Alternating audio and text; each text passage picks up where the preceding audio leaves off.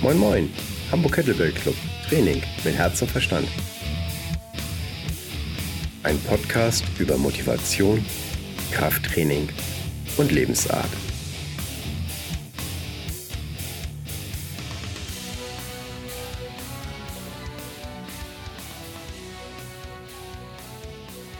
Moin Moin, hier ist Frank Delfenthal, Hamburg Kettlebell Club Podcast und diesmal habe ich einen ganz besonderen Gast, der mich dazu bringt, das Ganze mal in Englisch zu machen. Sorry, ich weiß noch nicht, ob ich die Sachen jetzt dann nachhinein irgendwie ins Deutsche alle übersetzen werde oder ich, höchstwahrscheinlich aus Zeitgründen wird es im Englisch bleiben müssen. Aber ich bin super froh, Elke Wedlow präsentieren zu können. So, uh, my today's guest is Al Kavadlo, and I'm super excited and very, very happy to have him here on Skype. Hi, Al. Hey, hey, hey. What's going on, Frank?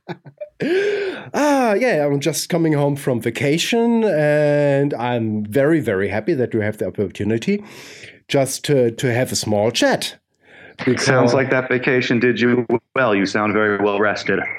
Um, yes, more or less. I tore up my hand doing two shows, uh, strongman shows on a cruise ship. Uh, Sometimes you got to suffer for your art, right?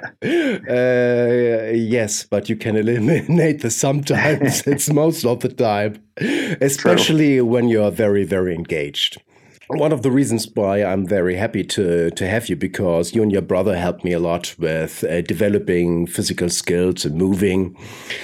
Uh, some years ago, I did the PCC workshop with you in Munich, and a book which I um, has said, which helped me a lot to improve was stretching your boundaries.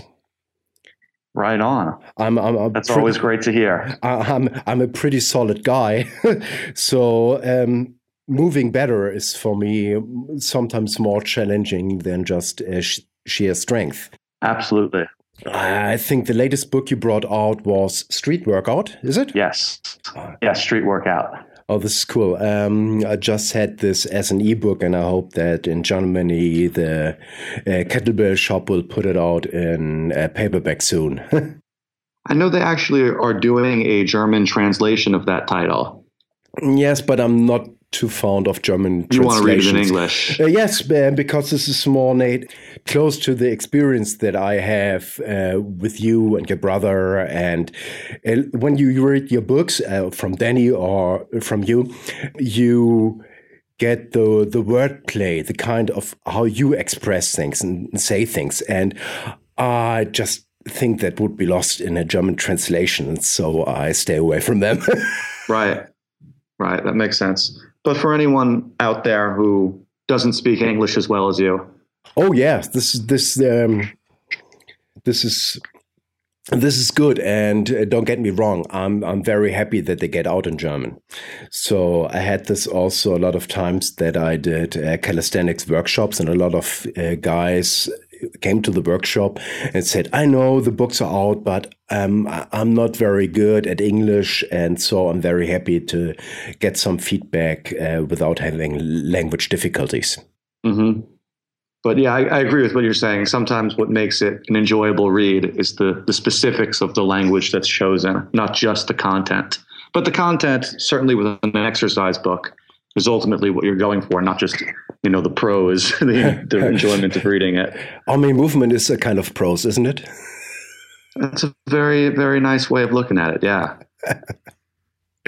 at least for some people. mm-hmm. So, so not not always. If you watch me, then this is just more like uh, uh, uttering and bubbling. But sometimes I'm getting close of normal speaking. But when I see you move and your brother and Grace, then it's certainly very, very much closer to prose. Right on. Well, you know, everyone's their own worst critic, so you you know all your shortcomings because you're there experiencing them. But I, have been pretty impressed with some of the stuff I've seen you do too. Oh yeah, thank you, thank you, thank you. I wish uh, I, I, had an easier time with pull-ups. Uh, as you know, I had to re-certify in the PCC because I was croaking on my last pull-ups. The pull ups uh, are the hardest part of that whole test for everybody. So yeah, that's why we put them last. uh, yes, this um, makes makes sense because it's a test and not just uh, for. ah, great. But you know great. what? It, it, forced you to, to practice your pull ups after that. It right? did. It it did, and I'm I'm I'm I'm still working on it to be on a relatively good levels, but I have to be careful because a lot of times I'm getting a little bit uh, tendonitis on the arm. Mm-hmm.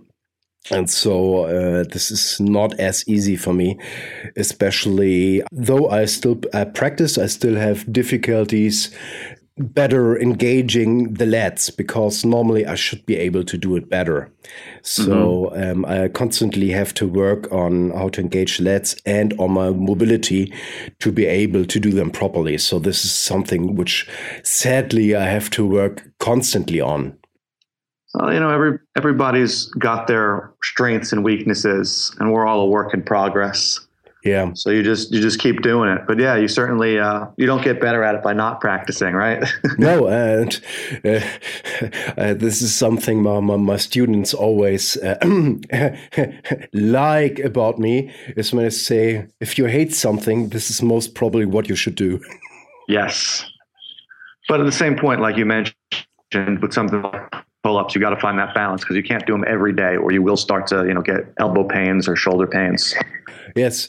So a uh, way to, to get a little bit around this, I just use kind of pull downs with a very strong rubber band mm-hmm. because uh, th- this is not the same weight. If I pull the bands down, uh, I still engage the muscles, but not on a way that uh, gives pain to my um, tendons and uh, joints. Very good. Yeah, let you train the same movement pattern Yes. Yes. Without having to overcome your whole body weight. Yeah. Ah. Anyway, uh, I mean, this is maybe a little bit mean to ask, but you, you, okay, I'm ready for it. okay, I mean, you you you just put put a great book out about street workout.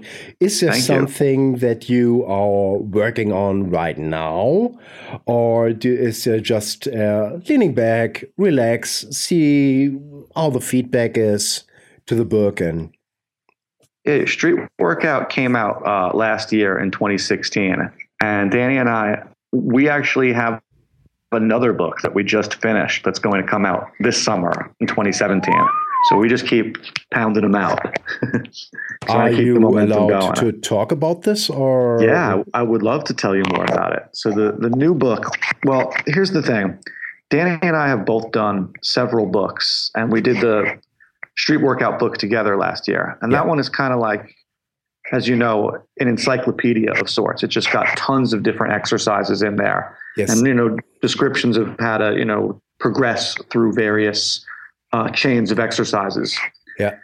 But we got a, still a lot of people asking us, you know, can you just give me a program? You know, because that book requires some thought on the part of the reader on how to apply all of it. Yes. Yeah. So that's the thing that people kept asking us, you know, can you just tell us exactly how many reps, how many sets, what days to, to work out, what days to rest, when to move on to the next exercise. So that's yeah. what this next book is. It's called Get Strong. And it's a 16 week body weight program where everything is just spelled out as clearly as we can. And uh, yeah, I'm really, really excited about it and this is the one people have been asking for. So I hope they're I hope they're happy with what we put together. Oh, this so, it sounds very good, because I think this is one of the most successful key elements of convict conditioning, because they, yes. they had good exercises, and the way to follow them was just that simple. Yes, I think you're 100% right. That's part of why that program caught on with so many people is uh, it just it eliminated having to consider you know different things. It's just spelled right out. And uh, you know when I when I first started making books, I kind of wanted to do something different because I said, well, that book's already out there. I want to kind of approach this from a, a more organic sort of way. But you know, I did a bunch of books like that. And you know, this book definitely, like you said, there's there's some similarities to convict conditioning, but it's, it's a very different type of program, even though it's it's a body weight program. No, no, also, I, I did not meant uh, meant similarities, but I think this was uh, the reason why it was just uh, people could follow it. So some, so, so, some sometimes people do not want the whole deal; they want just just tell me what I should do. Yes, you know it's funny when when Danny and I were were putting street workout together. I think we kind of felt like, all right, well, this is going to be the most, uh, you know, appealing book of ours because it just has everything in here. But it almost had the opposite effect. It was like information overload for some people, and they're like, "Whoa, this is this is too much. Can you just kind of simplify it?" Yeah, and that's what we tried to do here. I, I I think the people who are really getting a hang on that book are already people who are very very familiar with calisthenics and yes. training, and for them it was just wow, this is great. So I got all the stuff in one book and good explanation and with someone who just starts the journey, it was just too much. yes, exactly. So, I mean, the people who have bought the book, who are into it, have all given us really, really positive feedback. But the only negative feedback we've gotten is just from beginners who are like, this is just too overwhelming for me. So we wanted to do something that was more beginner friendly. Although the Get Strong program does progress up to some pretty advanced stuff. So I feel like it's something that anybody can can uh, can get something from. Yes. I'm already um, already astonished because I, I think I, I, got all of your books uh, from from you and also from Danny and also I think the the very first of a Zen approach to workout. Mm-hmm. Yeah, the very first one. yeah, uh, which I can uh, um, also endorse. So, so thanks, Frank. Well, that that's very nice to hear that you've uh, you've been a follower from the beginning. Ah, the thing is, um, a lot of people just focusing on the technical details of training Personally, what helps me is focusing on the philosophy of training and uh, living it in a way of life and not so just enjoying it, even though nobody sees it. So and nowadays, I, I, mean, we, we both have to do marketing. So mm-hmm. uh, we have to talk about it, show some stuff out there. Uh, so, so, so people will have us on the radar. Um, yeah. But I think for some people, this has been gone far, far too extensive. So it's like, uh, if I didn't face, uh, if I didn't post it on Facebook, did I work out? Yeah, like Schröd- right. Schrödinger's workout. Yeah. Right. Yeah, no, it's it's it's an interesting world we live in now with with social media, and you know, you always got to remember what you see online isn't always the whole picture, and I think people sometimes forget that they compare their real life to someone else's, you know, online life, which is just the best parts of their life. Oh yes, uh, um, I desperately um, have to post also a box where I put all my bent nails and horseshoes in. it's it's it's it's a pretty big box, and it's filled up to the the hilt with uh, bent nails and stuff. And you save every nail you bend. Yes, most most of the time. Maybe uh, I want to do a kind of artwork with this, or maybe a, a, a, social project or something like this, just to. I like that um, idea. To to maybe how to say it, make a ruffle for for a good cause. Um, mm, I'm I'm not sure about this, and also it gives me a good opportunity to hand out some some some presents for people, like an um, nail bent into an S shape, which I just recently learned. wow. um, yeah, I mean it's it's. I say wow to a muscle up, and for you, you say, oh, I mm-hmm. just have to put the work in, and then you'll be there. Yeah. you know, it's, it's the same thing. Whatever discipline you are into, whether it's calisthenics or strongman or anything else, it's just, it's all specificity. You know, you get good at the thing you practice. If you want to get good at bending nails, you got to try bending a lot of nails. Oh, if you want yes. to get good at doing muscle ups and pull ups, well, you got to spend a lot of time on the bar. Yes, you're right, and this is the reason why I uh, screwed a, a pull-up bar in my working office. Nice. yeah, but uh, I still got to work on it. It's, it's just uh, like. But you know, it, it also shows that strength isn't always the same in every context. You know, you get you get good at the things you do. Like I couldn't bend a nail in half, but I'm good at doing muscle ups and human flag. So you know, it's just uh, we all have different strengths and weaknesses. Yes, but um, but but I think also with uh, nail bending uh, or horseshoe hammering and stuff like this, you have to be strong, but you have also to know the proper technique. Yes, it's it's the same That's with true uh, of calisthenics too. Yes, I know, especially with the muscle up that you have to yeah. to grip over the bar, because mm -hmm. if you just got a strict underhand grip, I mean, you'll not be able to do this. At least this is what I learned, though I'm not able to do a muscle up. Yeah, just. well, it's like it's like anything else. You know, there's certain techniques that are better, but then when you get really good at it, you can purposely do a harder technique to make it harder for yourself. You know, like once you know the rules, you can start changing the rules to yeah. manipulate things. So I mean, I've seen guys do all sorts of muscle ups with crazy grips off of weird surfaces. But you know, it doesn't mean it's the ideal way to do it.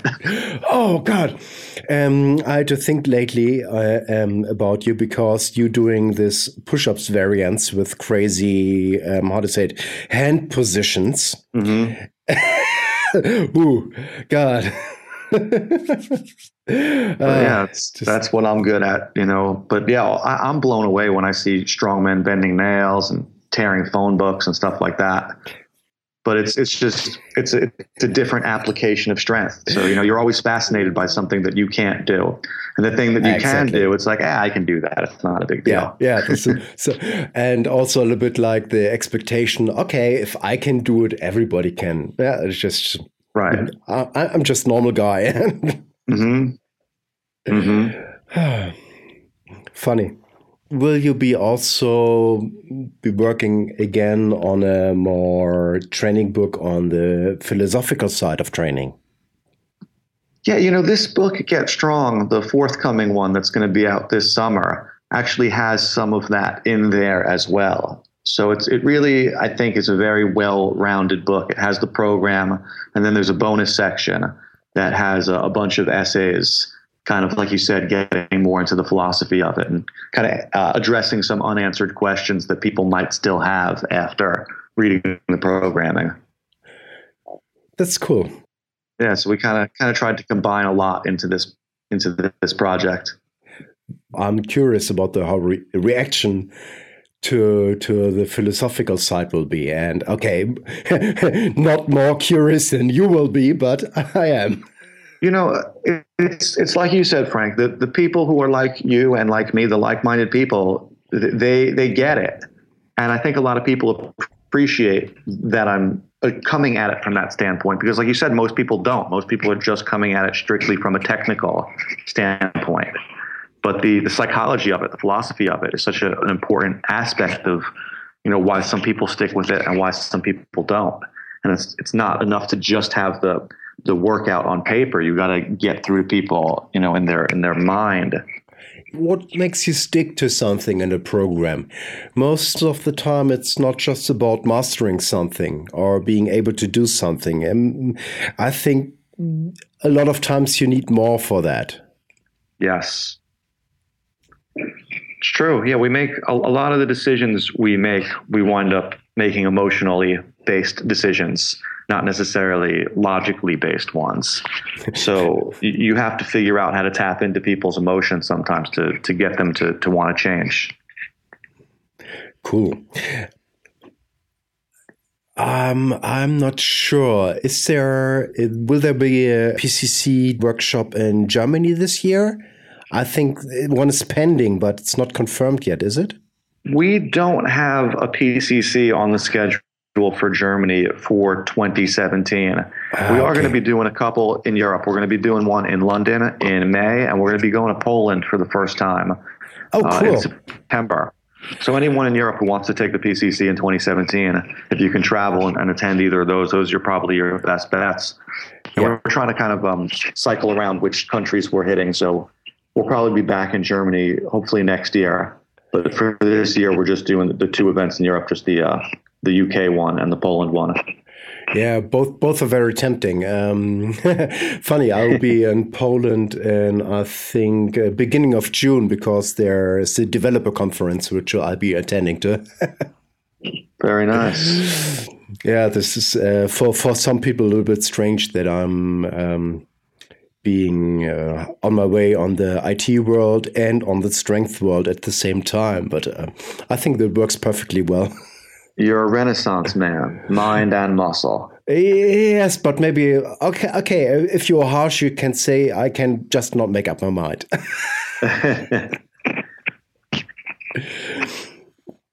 ah, I mean, here in Hamburg, Germany, the weather at the moment is very, very bad. So cold, frosty, rain coming from the sky. How's the weather out in New York? You know, today is technically the first day of spring, but we've got snow on the ground Ooh. and it's cold here too. We had a big snowstorm last week. So a lot of that snow is still there, but it's it's not quite as cold today as it, as it was a few days ago. So it's starting to melt. So uh, last days of your Wim Hof progressions? Yeah, you know, I mean that's that's the nice thing about the the cold is you know you can try to use it to your advantage. So uh, you've probably seen some of the stuff I've been posting online. Yeah, doing some training in the snow, trying to uh, toughen myself up, condition myself to the, the harsher weather. Yeah, I still have uh, difficulties uh, taking cold showers it's one of those things I think a lot of people feel like this with working out too for for the first few months or years that they're doing it. Like you just have to psych yourself up for it every time. It's like that mental battle, like, oh, this is gonna suck. I don't really want to do it. But then it's like, oh, I'm going to feel better afterwards. So you just kind of convince yourself. I have just one method of convincing myself. And I mean, this is stupid, but it works for me. I do not know why.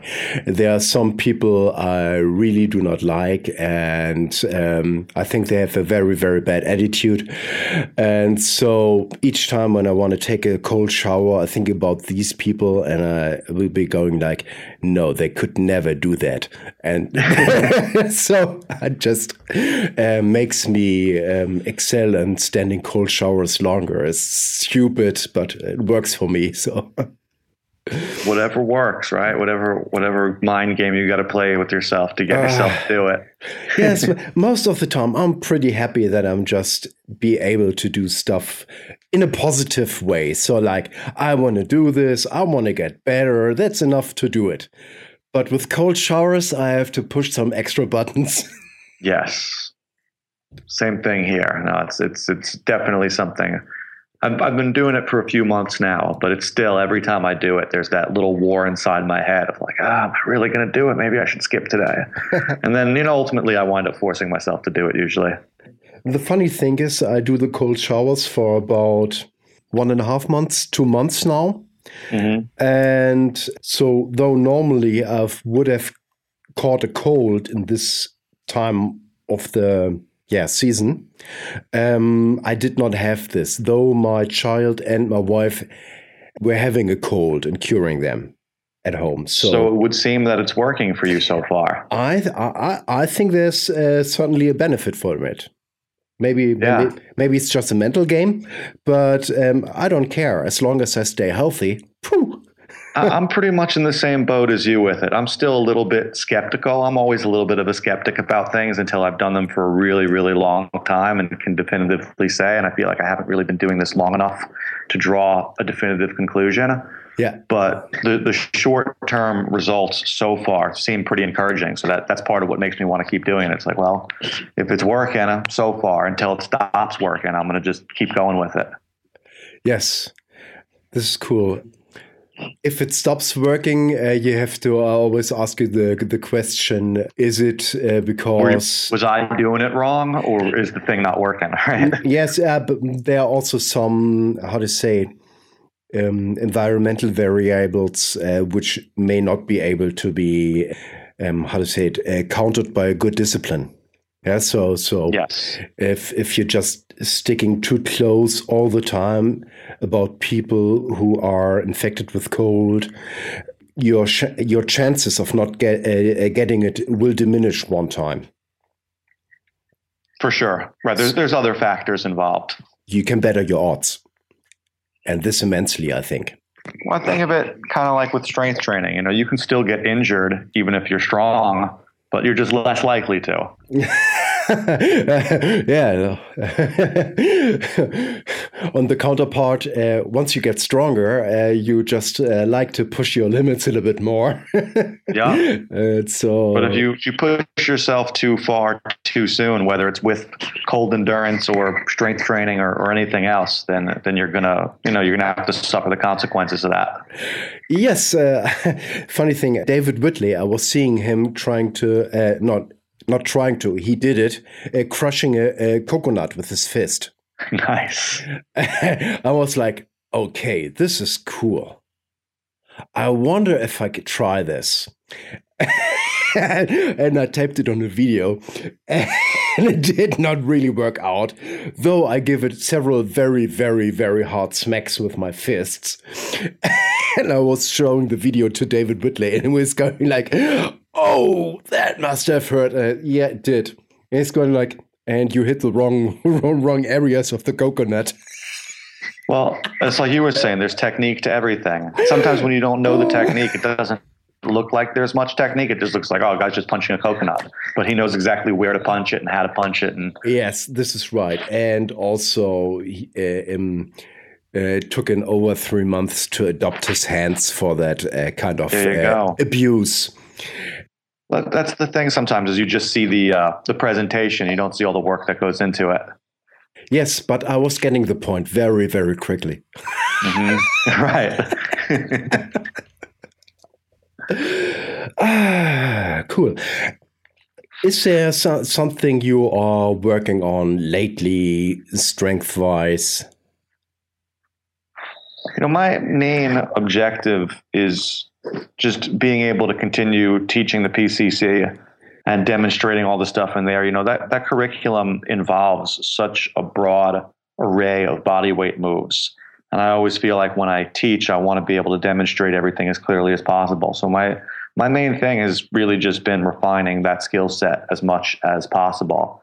Because these these things, like you said, you know, even once you can do it, you want to just keep getting better at it and doing it, you know, with with less effort on your end, especially when you're yep. teaching something and you have to demonstrate something a lot of times. You, yep. you want to really just have it locked in. But there's there's other little things I'm messing around with too. You and me were talking before we went on the air about how I've yep. been starting to mess around with like some some strong man type stuff just for fun, tearing a deck of cards in half. I think this is so cool because you got a lot of strength and um, also calisthenics, kettlebell. I think they have a great carryover to to other sorts of stuff. And uh, this is um, always a nice thing, uh, especially with with children. Yeah, tearing a deck of cards and two, throwing it up up in the air like confetti. Yeah, I like ma- making a mess. yeah, I, I, you know, I'm known for calisthenics mainly, but I, I, love all things strength, and I support anyone who's pursuing getting stronger in any capacity. Yes, uh, I mean, there's not just one way. It's, it's. I mean, exactly. Th- this, this is not a religion. This is, uh, this is uh, one way of thousands of ways. You know, just have to see which scenery you like, which way you like to walk, which is fun for you. So you keep on doing it. Yeah. Anyone who's on this strength training journey, we all have more in common than we have different. Yeah. So sometimes we lose sight of that. We just focus on these little differences, but we're really all doing the same thing essentially. Yes. This is what I think too. I especially if people are adopting this to a way of living. Um, what I want to point out one time, I went to uh, how do you say it, a barber to to get a haircut. Uh-huh. And uh, this guy was asking me, "Ah, do you work out?" And so, yeah, I do. And oh, I want to get be uh, uh, getting bigger also, and do take take steroids. And should I take them? I was kind of like, he was really jumped right into that. Huh? Yeah, I was kind of like, fuck, just why do you want to do this? Yeah, I mean, right. just just just give yourself time and something which I which I think, especially regarding strength you should be thinking more about years than mm. months. People want a shortcut. Oh. They want to hack. Yes, uh, so that's just, so, that's just the world we live in nowadays. I I, I think this is also if some um, the way people are, yeah, like uh, working with computers or iPhone. Um, yeah. So it's like installing an app, but your body is not installing an app. You have to develop it. That's right. That's exactly right. And that's part of what I love about it is is you'll never be able to do something like ripping a deck of cards in half or doing a muscle up without putting in the time and the work. I've seen um, actually I've seen people uh, ripping a deck of cards uh, for the first time. They, uh, they, they got a, a, deck of cards. They took it. I showed them how, and they ripped it through. But but they put in work getting strong. You know, they didn't. It wasn't their first time trying to do anything. No, no, no. They were climbers. So right. the, um, how do you say it? Uh, free climbing. So, so, yeah, they had really strong grip already. Oh, oh yes, oh yes, they sure. do. Um, this actually works. Uh, and occasionally, I have someone who gets the muscle up the first time I try to show it to them because they're already really strong. Oh, I said cool. occasionally I have someone who, who, gets the muscle up the first time I try to show it to them because they're already really strong. Oh, this so is cool. It, it happens. I think uh, just uh, I think the first time I get a muscle up, uh, I, I have a party that evening. I'll be going out, and it's quite a special occasion. yes. Uh, was was the same time for me when I did my first horseshoe. I was mm-hmm. so happy. Very and, nice. I had help the first time I was doing a horseshoe because at home I got horseshoes, but they were way too difficult to bend. And I always thought that I was too weak and my technique was too bad. And then I visited uh, Logan Christopher in uh, San Francisco Bay Area. And he had a horseshoe and he showed me a little bit. And then I was um, allowed to take the horseshoe he he considered good and then I was able to bend that horseshoe and I was so happy because I was seeing okay I made some mistakes and I I can do this and I was so so happy. Nice. Well that's that's the technical aspect of it right? But that's you have to have both. You were already strong you just needed the technique. Yes and I'm also uh, right now for the strongman stuff I have a, a mentor Chris Rider Mm-hmm. And um, I've been training with him um, about one year over Skype, uh, w- uh, one time a week. And my uh, skills greatly improved. So, this is also what I w- tell all the people in my German podcast. If you want to learn something, go to a very, very good teacher. Go to the best teacher you can go if you want to learn something. Just do not take some mediocre fitness class. Just really go for the best teacher. That's very good advice. I agree. Yeah. I just uh, found this uh, true because my, my experience with strength training without a teacher was myself, and I hurt myself very, very badly. and the um, the doctor said, uh, "I'm sorry, Mr. Delventhal, uh, you'll not be able to do sports anymore. Just just get over with it."